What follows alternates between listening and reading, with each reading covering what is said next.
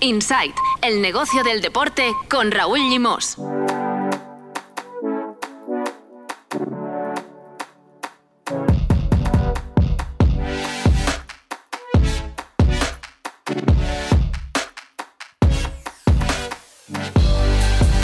Hola, muy buenas, bienvenidos y bienvenidas a un nuevo capítulo de Insight, el podcast de NSN Never Say Never dedicado al negocio del deporte.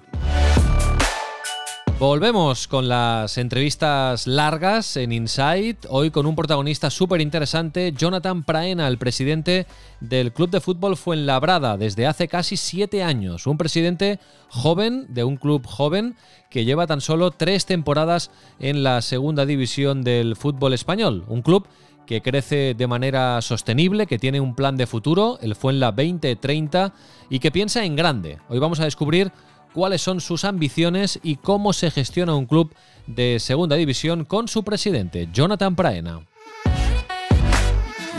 Ahora la verdad hacía ya unas cuantas semanas que nos ofrecíamos una entrevista reposada y tranquila, como es habitual, con un protagonista de la industria del eh, deporte. El ritmo de una entrevista semanal era complicado de mantener con los nuevos retos que tenemos al frente de la división de producción de contenido de Never Say Never, pero vamos a intentar ir colgando charlas, como siempre, con personajes que aporten valor de vez en cuando. Lo vamos a hacer, eh, ese es el objetivo, una vez al mes. Mantenemos, eso sí, siempre el capítulo semanal que colgamos cada lunes y en el que repasamos la actualidad del negocio del deporte y hablamos de documentales deportivos junto al director de Tu Playbook, Marmen Chen, el periodista Marcos López y nuestro compañero Pau Michans.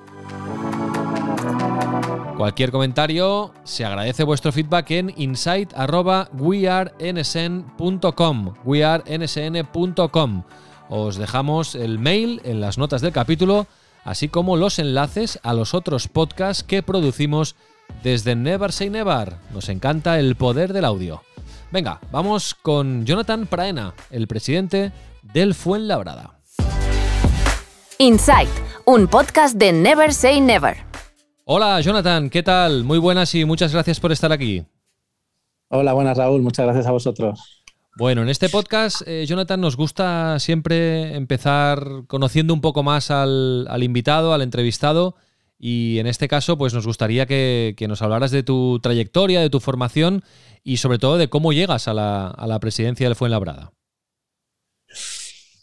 Bueno, pues eh, yo, mi formación, bueno, eh, mi dedicación ha sido siempre empresarial. Eh, vengo del mundo de las empresas, aunque la formación mía ha sido ingeniería industrial, pero nunca he ejercido de ello, porque desde muy joven siempre he estado metido en el mundo de los negocios.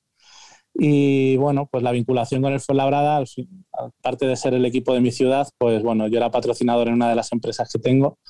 Y a partir de ahí, pues, pues nada, los dos años eh, pues de, tener más relación con la directiva que estaba en ese momento y, conocernos más, pues me ofrecieron la vicepresidencia. Y luego al año siguiente eh, pues me ofrecieron la presidencia y, fue cuando ejercí la compra del club eh, porque había un empresario chino que estaba interesado en comprarlo, que estaba relacionado con algún club de allí y bueno, pues al final, después de dos años de estar aquí metido dentro del fútbol en, el club, pues les propuse que sí podía ser yo el que, el que me pudiera hacer con, con el club. Y nada, así fue hasta el día de hoy. Bueno, pues es una historia realmente interesante porque eh, a través de una empresa que gestionabas, ¿no? Contacto con el club como, como patrocinador y bueno, ahí no mm, te liaron, ¿eh? como se suele decir, eh, poco a poco, ¿no? Y, has acabado de presidente siendo muy joven, no, solo de presidente, sino también invirtiendo, digamos, en el, en el club de tu ciudad. Y quizá lo, lo, más llamativo, ¿no? Porque no es tan habitual, es que eres muy joven, Jonathan, tienes, si no me equivoco, 33 años. Em, no, ahí tengo, tengo ahora 39, 33 es cuando empecé. Exacto, perdón, perdón, perdón. Tenía apuntado así. Empezaste siendo presidente con, o metido en el club con 33, eh, muy joven igualmente. ¿Cómo, se lleva eso? Bueno, bien. Al final pues lo que te comentaba, ¿no? Al, llevarlo, al, venir del mundo de, las empresas, lo que hice con el club, pues bueno, era pues intentar gestionarlo igual que, una empresa. Es verdad que tiene muchos condicionantes diferentes a una empresa normal, pero bueno, lo que es el modelo de gestión, pues, pues es igual. Al final, cuantos mejores profesionales tengas y estés rodeado, pues, pues mejor, mejor va a ser siempre la, la gestión.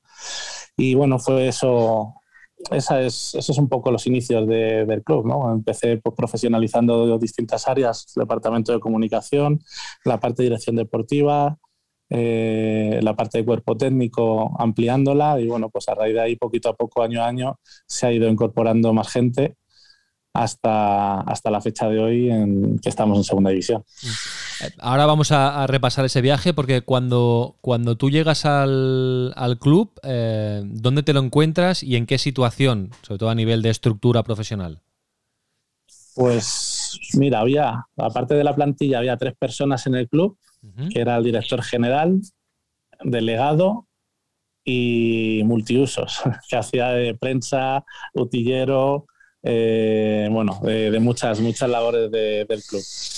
Y, bueno, pues al final es, así es como se encuentra. Estaba en segunda división B, había ascendido dos años antes de tercera división, pues creo que por tercera o cuarta vez, bueno, no consecutiva, sino cuatro veces anteriores. Sí.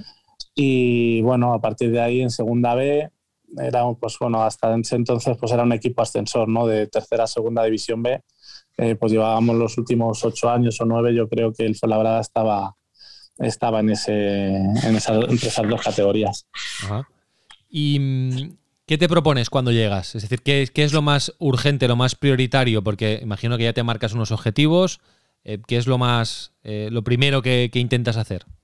Sí, al final, pues lo que hago es pues llevar, copiar el modelo empresarial, un proyecto. Es decir, eh, yo soy una persona que me muevo por retos y al final, pues yo estar aquí metido en el fútbol para estar baja, descendiendo a tercera y segunda B, yo no, o sea, no sería capaz, no, no me veo.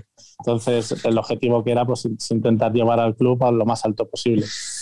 Eh, evidentemente, primero tienes que pasar por segunda división, y bueno, se hizo un proyecto para ascender entre 3 y 4 años y justo en el tercero pues eh, fuimos capaces después de tres playoffs eh, ser capaces de ascender a, segunda división. Y dentro de ese proyecto, pues bueno, pues lo que te he comentado también antes, de ir eh, creciendo poco a poco, ir creciendo en áreas, en departamentos, e intentar meter los profesionales mejores para, para ese momento y bueno, y la verdad es que nos fue bien porque dentro de esos 3-4 años los fuimos capaces de, ascenderlo el tercer año.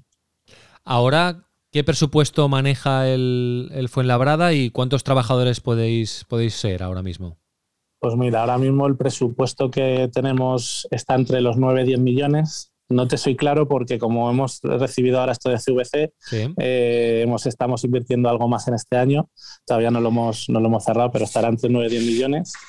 Y empleados con toda la gente que participa también en la cantera y escuela, somos 191 a día de hoy. Madre mía, qué diferencia, ¿eh?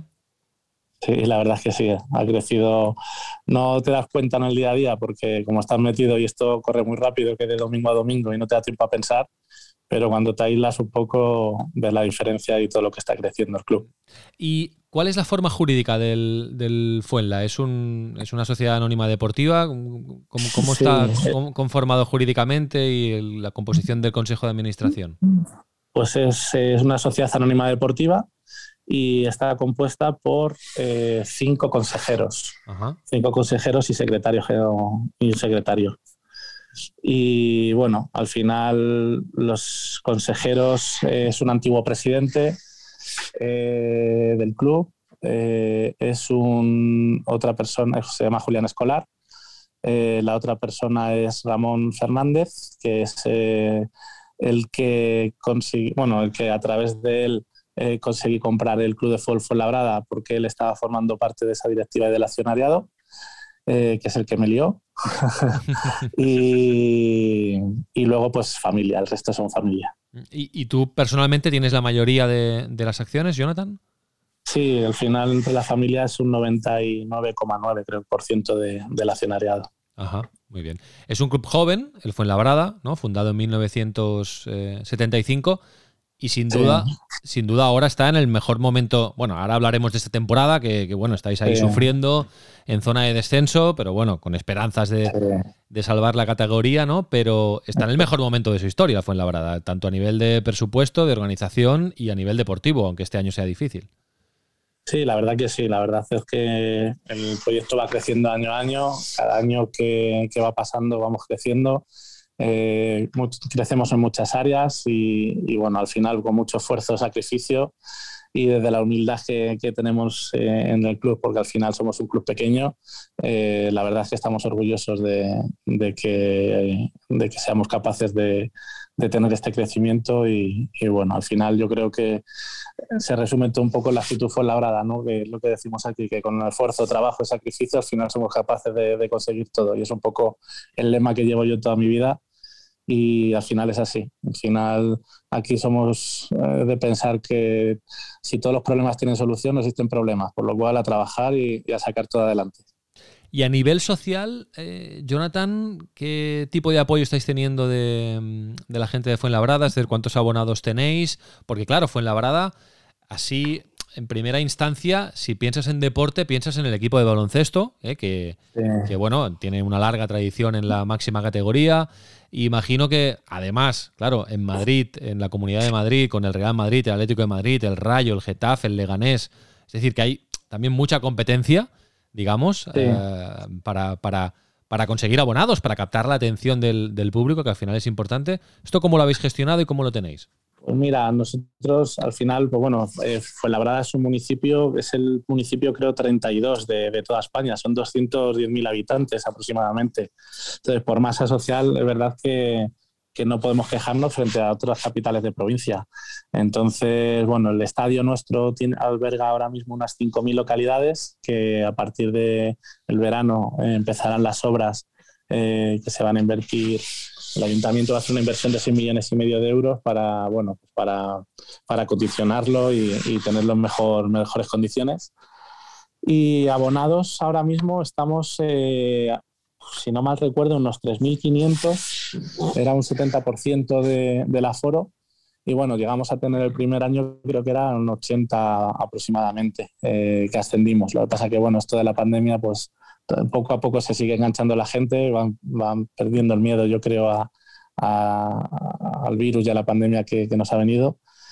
Pero bien, al final nosotros somos un club muy cercano, hacemos muchas acciones aquí en Fuenlabrada y bueno, al final la idea es pues recuperar a esa gente que hemos tenido el primer año de pandemia, que es que al final ascendimos nosotros y a los seis meses vino el COVID, por lo cual no pudieron casi ni, ni disfrutar de, de, la, de, todo este camino que, que, llevamos en segunda división.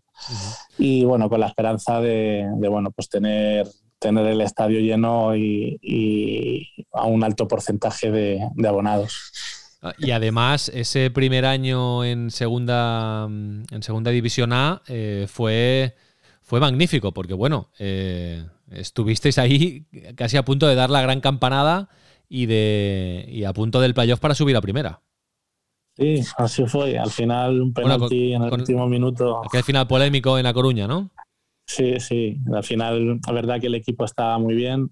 El equipo llegaba, pues eso, la fase final iba como, vamos, iba muy bien. Iba, estábamos metidos en playoff de hecho, nos valía un punto contra el Deportivo, pero nos pilló el COVID justo es el día que íbamos a disputarlo. Mm. Y bueno, pues al final el partido pues tuvimos que, disputarlo, creo que fueron veintitantos días después. Eh, bueno, los jugadores no pudieron jugar porque por aquel entonces había otro protocolo, había muchas dudas de todo y al final no pudieron jugar y fuimos con los mínimos. Al final eh, fuimos con siete fichas del primer equipo y cinco, que era lo máximo que por aquel entonces se permitían, que no es como ahora, se permitían del filial. Entonces, bueno, eso y, la mala suerte que a veces en el fútbol, que no creo en ella, pero bueno, al final, al final son sucesos que, pasan y, un penalti pues nos dejó fuera de, de, de poder disfrutar de los playoffs. ¿Ahora lo vives esto como una oportunidad perdida, como un aprendizaje, como, bueno, volveremos a tener otra, otra en el futuro? ¿Cómo, cómo lo vives eh, esto? Porque claro, hubiera, no sé si era tu plan ya, eh, digamos, vuestro plan, subir a segunda y subir, o por lo menos jugar el playoff para subir a primera. No sé si era tan optimista, pero bueno, hubiera sido la bomba, ¿eh? Sí, hubiera sido la bomba, la verdad es que sí. Lo que pasa es que, bueno, yo era una de las personas que decía que prefiero ascender más tarde. Evidentemente no vas a decir que no a un ascenso a primera división, pero al final creo más en los proyectos que yo creo que el club no sé si hubiera estado preparado para poder aguantar en primera división y haber estado eh, durante mucho tiempo en esa categoría, independientemente ya por las dificultades que conlleva la categoría, pero ya más por, por todo, ¿no? A nivel de infraestructuras, a nivel de, pues bueno, eh, de creación de, de, equipo de trabajo. Ahora mismo, en ese entonces, creo que éramos cuatro directivos, ahora somos doce directivos. Entonces, bueno, eh, yo creo que el club ya se está preparando para, para poder llegar a eso, que bueno, pese a los resultados de esta temporada, bueno, nuestra intención es seguir, es revertir ahora la situación que tenemos actualmente y, seguir creciendo. Pero yo creo que creo más en los proyectos y, estar preparado para, para, poder competir en una categoría tan importante como la Primera División Española, que si hubiéramos ascendido, evidentemente no hubiéramos dicho eh, vaya faena, todo lo contrario, pero, pero que no sé si hubiéramos estado preparados para, para cometer eh, pues eso, ese proyecto tan grande. Claro, porque de momento de gestionar un club en primera no podemos hablar, de momento, pero sí eh, de la diferencia entre dirigir un club en segunda B y segunda A, en la liga Smartbank. ¿Cuál sería la, la principal diferencia, eh, Jonathan? ¿Cambia mucho? Sí, la verdad es que cambia mucho. Al final, eh, a ver, ¿cómo decirte? pues es como si a lo mejor tienes una tienda eh, si gestionas una tienda de barrio de calle y gestionas un centro comercial. Eh, pues al final eh, tu presupuesto se multiplica por cinco. el personal tienes que tener una estructura preparada y, profesional para, bueno, pues para todas las exigencias que ya te, que te pide la propia competición. y bueno, y luego pues muchos detalles, la repercusión, todo lo que haces tiene mucha más repercusión. Entonces, bueno, pues eh, al final es ser más cuidadoso y más profesional si cabe. En segunda vez, pues bueno, al final eh, no quiere decir que no se gestione de manera profesional, porque nosotros así lo hacíamos, pero evidentemente la inversión que tienes eh, para todos esos departamentos, para, para todo, pues, pues es mucho inferior. Entonces, la calidad que das, el servicio que das a los aficionados, no tiene que ver nada uno con otro. los campos a los, en los que juegas por las exigencias de la liga, pues no tiene que ver nada son jugadores que en segunda vez están jugando en césped artificial o césped natural. Aquí son todos en campazos. Yo creo que el peor campo que hay en la categoría es el nuestro, que es lo que pensarán los, los rivales cuando nosotros estábamos a lo mejor en segunda vez que teníamos césped natural. Entonces, bueno, todo esto es parte del proyecto que tenemos de, ir mejorando año a año y, bueno, al final intentar ser uno más de, de la categoría. Y luego imagino que no es fácil eh, gestionar bien el club, es supongo que es uno de los objetivos, para, hacerlo sostenible, ¿no? Porque, bueno, hemos visto multitud de ejemplos de, de, clubs que, por ejemplo, suben a segunda A y, bueno, tiran la casa por la ventana para intentar mantener la categoría, pero luego eso les puede eh, volver como un boomerang eh, en forma de problemas económicos, ¿no? Esto también, imagino que que es una línea roja, ¿no? Que, no debe ser sencillo. Sí, bueno, ahí al final, pues volvemos a lo del principio, ¿no? Al modelo empresarial. Al final, pues bueno, nosotros tenemos ahora mismo 11 áreas eh, dentro del club y que es un poco el nacimiento del proyecto fue la 2030, que es un proyecto que hacemos a largo plazo, sin olvidarnos evidentemente del corto, que lo importante es lo que pase cada domingo, que al final es lo que te hace mantener la categoría, pero si nosotros queremos crecer, los ingresos que tenemos al final son limitados. O sea, no. O, generamos ingresos de otras maneras o de otras formas, o, si no estamos abocados, pues bueno, a cualquier año pues llevarte un susto y, y terminar volviendo a la segunda vez, que es una categoría que evidentemente no queremos volver. Entonces, bueno, con la creación de estas áreas, pues eh, viene un nacimiento de, pues bueno, eh, desde la parte de merchandising, ser distribuidor, también una parte distribuidor de ropa, llegar a acuerdos con todos los clubes o la mayoría de los clubes de la zona sur de Madrid, ya que somos el club que estamos más al sur. Eh, hemos abierto la rama internacional, pues bueno, para generar esos ingresos fuera, dando formaciones, dando cursos, entrenadores, trayendo aquí, haciendo equipos de internacional para que puedan también formarse aquí, no solamente fuera. Eh, bueno, una serie de, de tecnificaciones, bueno, muchas otras ramas eh, distintas que nos, genera, nos hace generar ingresos para poder pues bueno, ir incrementando nuestros presupuestos año a año para poder competir contra los transatlánticos que tenemos en, segunda división. Que haya mucha competencia en, la comunidad de Madrid, Real Madrid, Atlético, Rayo, lo comentábamos antes, ¿no? Getafe, Leganés, Rayo Majada Onda. ¿Esto es una ventaja o un inconveniente? Bueno, eh, a ver, yo no lo veo ni. Tiene sus cosas buenas y sus cosas malas. Eh, al final, eh, que haya muchos equipos de Madrid, pues bueno, al final lo que hace es que tenga más competencia, que haya más fútbol, que haya. bueno, que, se genere ese, ambiente y, que, bueno, a, nivel de ciudad, pues, pues puedas, puedas sentirte más orgulloso de, tu ciudad, por así decirlo. Eh, eh, nosotros cuando empezamos, pues evidentemente todo el mundo era del Madrid y del Atleti.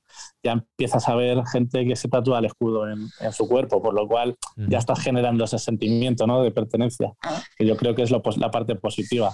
Y luego, pues evidentemente, por nosotros, la parte negativa es pues, que somos el pequeñito, ¿no? Entonces van todos delante que nosotros y nosotros cuando queremos un jugador, pues tenemos que esperar o a que no se den cuenta los demás o a, que lo descarten ellos.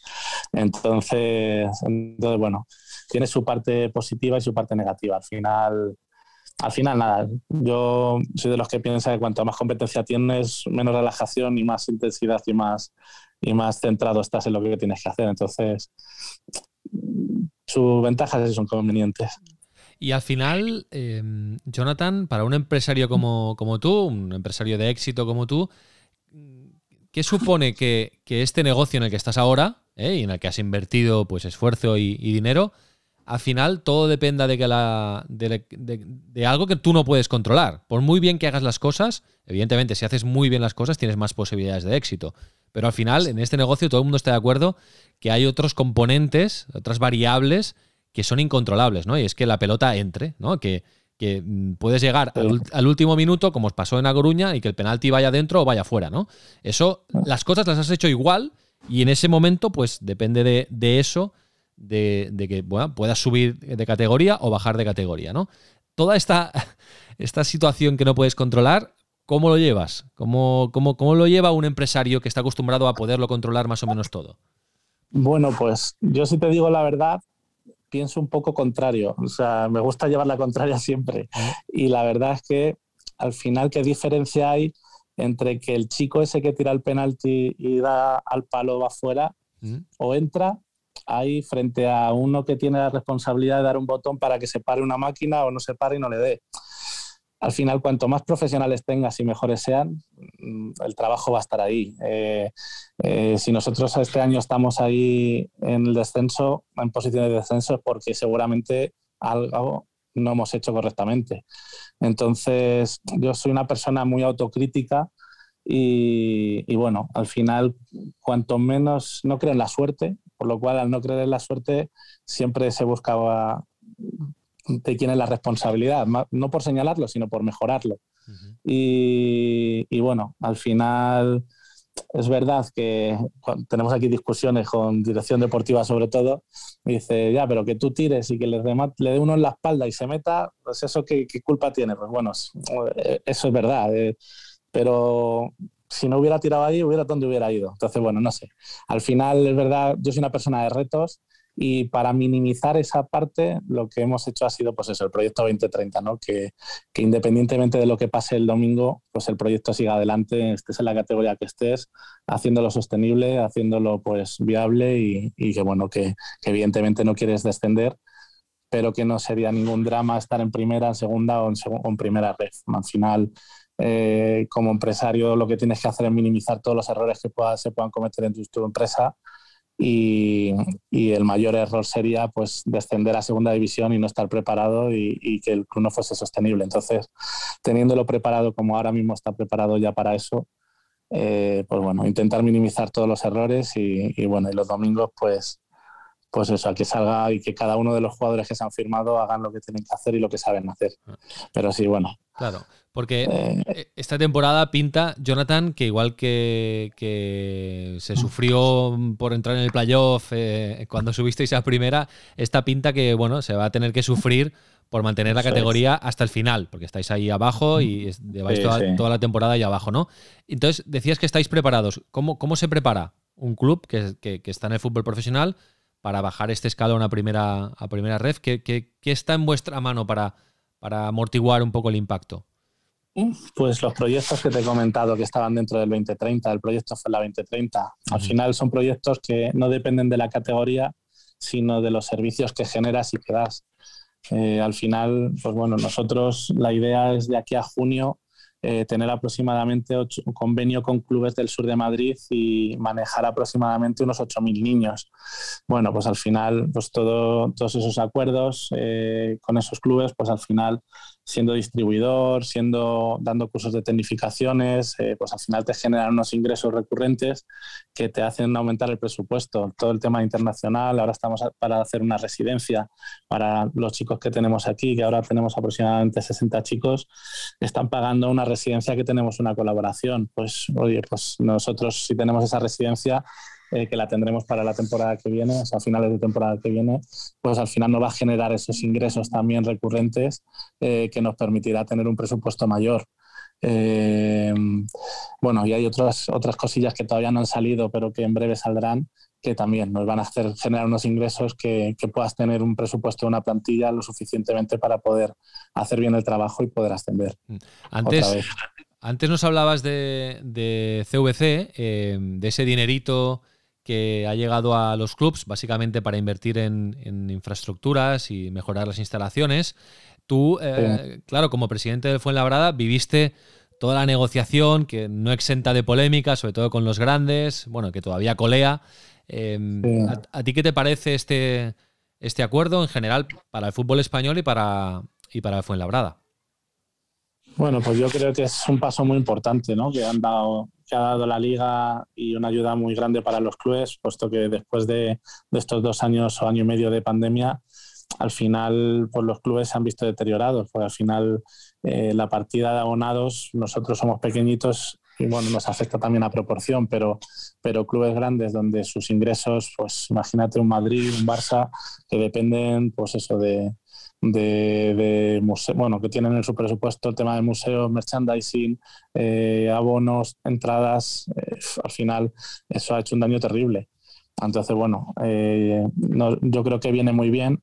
Uno, porque al final la asociación con CVC no es simplemente que te den dinero, sino que ellos están trabajando para generar para generar una que ser más atractiva la liga la liga española y con eso en consecuencia el, generar más ingresos eh, con los derechos de televisión y luego aparte evidentemente pues eh, te obligan a destinar a una parte de a una serie de de de, ah, recursos, de recursos. Eso, eso, es una serie de recursos para distintas áreas que uno eh, creo que será el 15% para deuda, el 15% para mejorar plantilla y el otro 70% para infraestructuras. Entonces, bueno, pues ahí permite ya que mejoren los estadios el que no lo tenga bien, poder hacer ciudades deportivas, en nuestro caso también poder hacer la residencia para poder generar ingresos eh, recurrentes.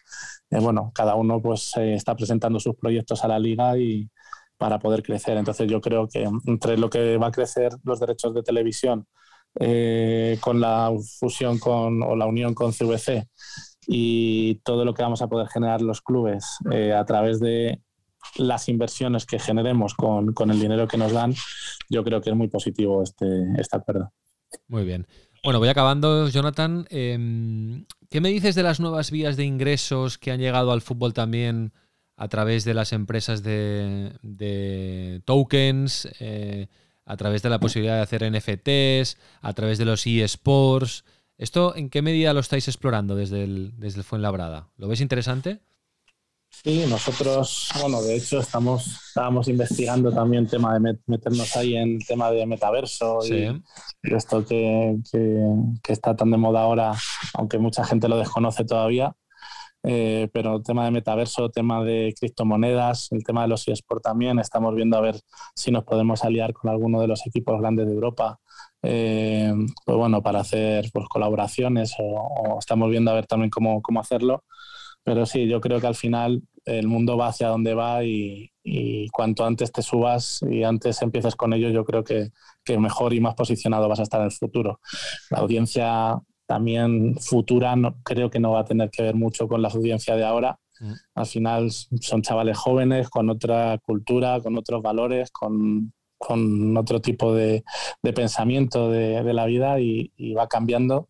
Y yo creo que lo que debemos de hacer pues, como club moderno y club joven, para nosotros es más sencillo dar esos pasos. Al final podemos entender que clubes que tienen 100 años de historia, que, que, pues bueno, que al final tienen una afición ya eh, fidelizada por muchos años y generaciones, pues que a lo mejor ciertos pasos les cueste un poco más, pero bueno, nosotros no creo que nacemos con, bueno, nacemos, eh, nosotros llegamos aquí, la directiva que tenemos ahora para darle esa modernización y, al club y, bueno, y poder llegar no solamente a los ciudadanos de Fuenlabrada, sino al proyecto de la zona sur de Madrid y, sobre todo a nivel internacional.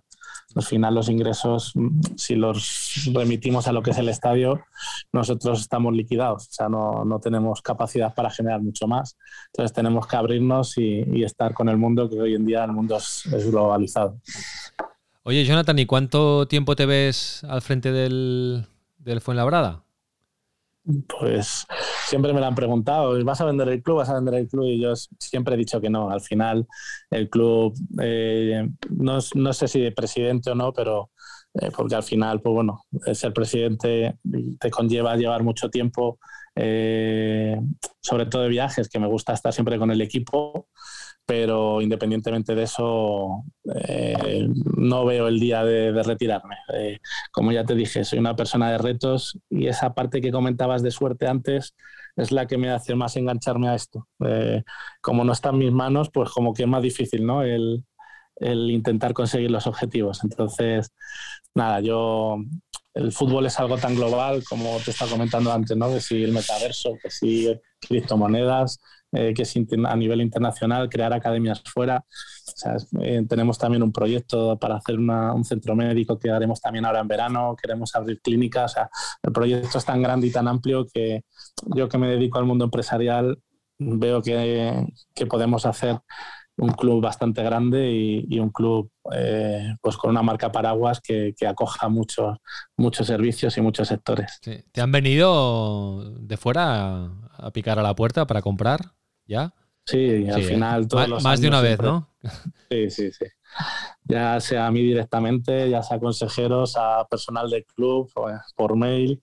La verdad es que sí, al final yo creo que un club en Madrid eh, y en el fútbol profesional es, es bastante goloso para, para, la gente porque al final, bueno, las comunicaciones que hay para todo el mundo, eh, y luego, pues bueno, el volumen de gente también que hay. Nosotros ah, hablábamos de 200.000 habitantes solamente en Fuenlabrada, pero con el proyecto de Madrid Sur que queremos hacer, al final es un millón y medio de habitantes lo que podríamos llegar a abarcar. Claro. Entonces, entonces, bueno, yo creo que, bueno, pasito a pasito, al final es un proyecto muy grande y ambicioso, que, pero tenemos que ir poniendo pasos firmes y, y lo importante, lo deportivo, corregirlo lo antes posible para, para bueno, sobre todo acelerar porque al final no es igual estar en primera división y tener unos derechos de televisión que te den de 60 a 70 millones de euros a estar en segunda división que tienes que poner, que te dan unos 6 millones de euros y a, primera red que tienes que generar tú los recursos. Entonces, pues evidentemente cuando mayor sea la categoría, más rápido irá el proyecto y, y, más creceremos. Pero bueno, no tenemos prisa, queremos hacer las cosas bien y, poco a poco. Lo que pasa que si estáis en primera, más cantos de sirena llegarán a tus, a tus oídos ¿eh? para, para vender. ya lo sabes. Sí, lo sé, lo sé, pero bueno, al final es un proyecto que te comentaba antes que es a largo plazo, no, no, es algo que quiera subir o me haya metido como inversión para revalorizarlo y, y luego venderlo y sacarle un rédito económico sino que, bueno, al ser de Fuenlabrada, al ser tal, hay una parte más sentimental y luego sobre todo eso, ¿no? el, pues que generar más recursos y más para, para poder hacer un Fuenlabrada mayor y más grande. Perfecto, pues eh, Jonathan, nada, os deseamos mucha suerte en esta temporada y te agradecemos mucho que nos hayas explicado pues, cómo se gestiona un club que milita en la Segunda División A, en la Liga Smartbank, en el fútbol profesional, que es un club joven, dirigido por un presidente joven y con todos estos proyectos por delante que nos has comentado. Muchísimas gracias, Jonathan, y mucha suerte. Muchas gracias, Raúl. Un abrazo.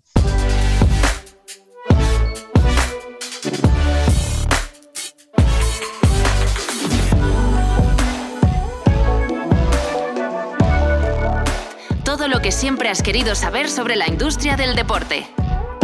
Un podcast de Never Say Never.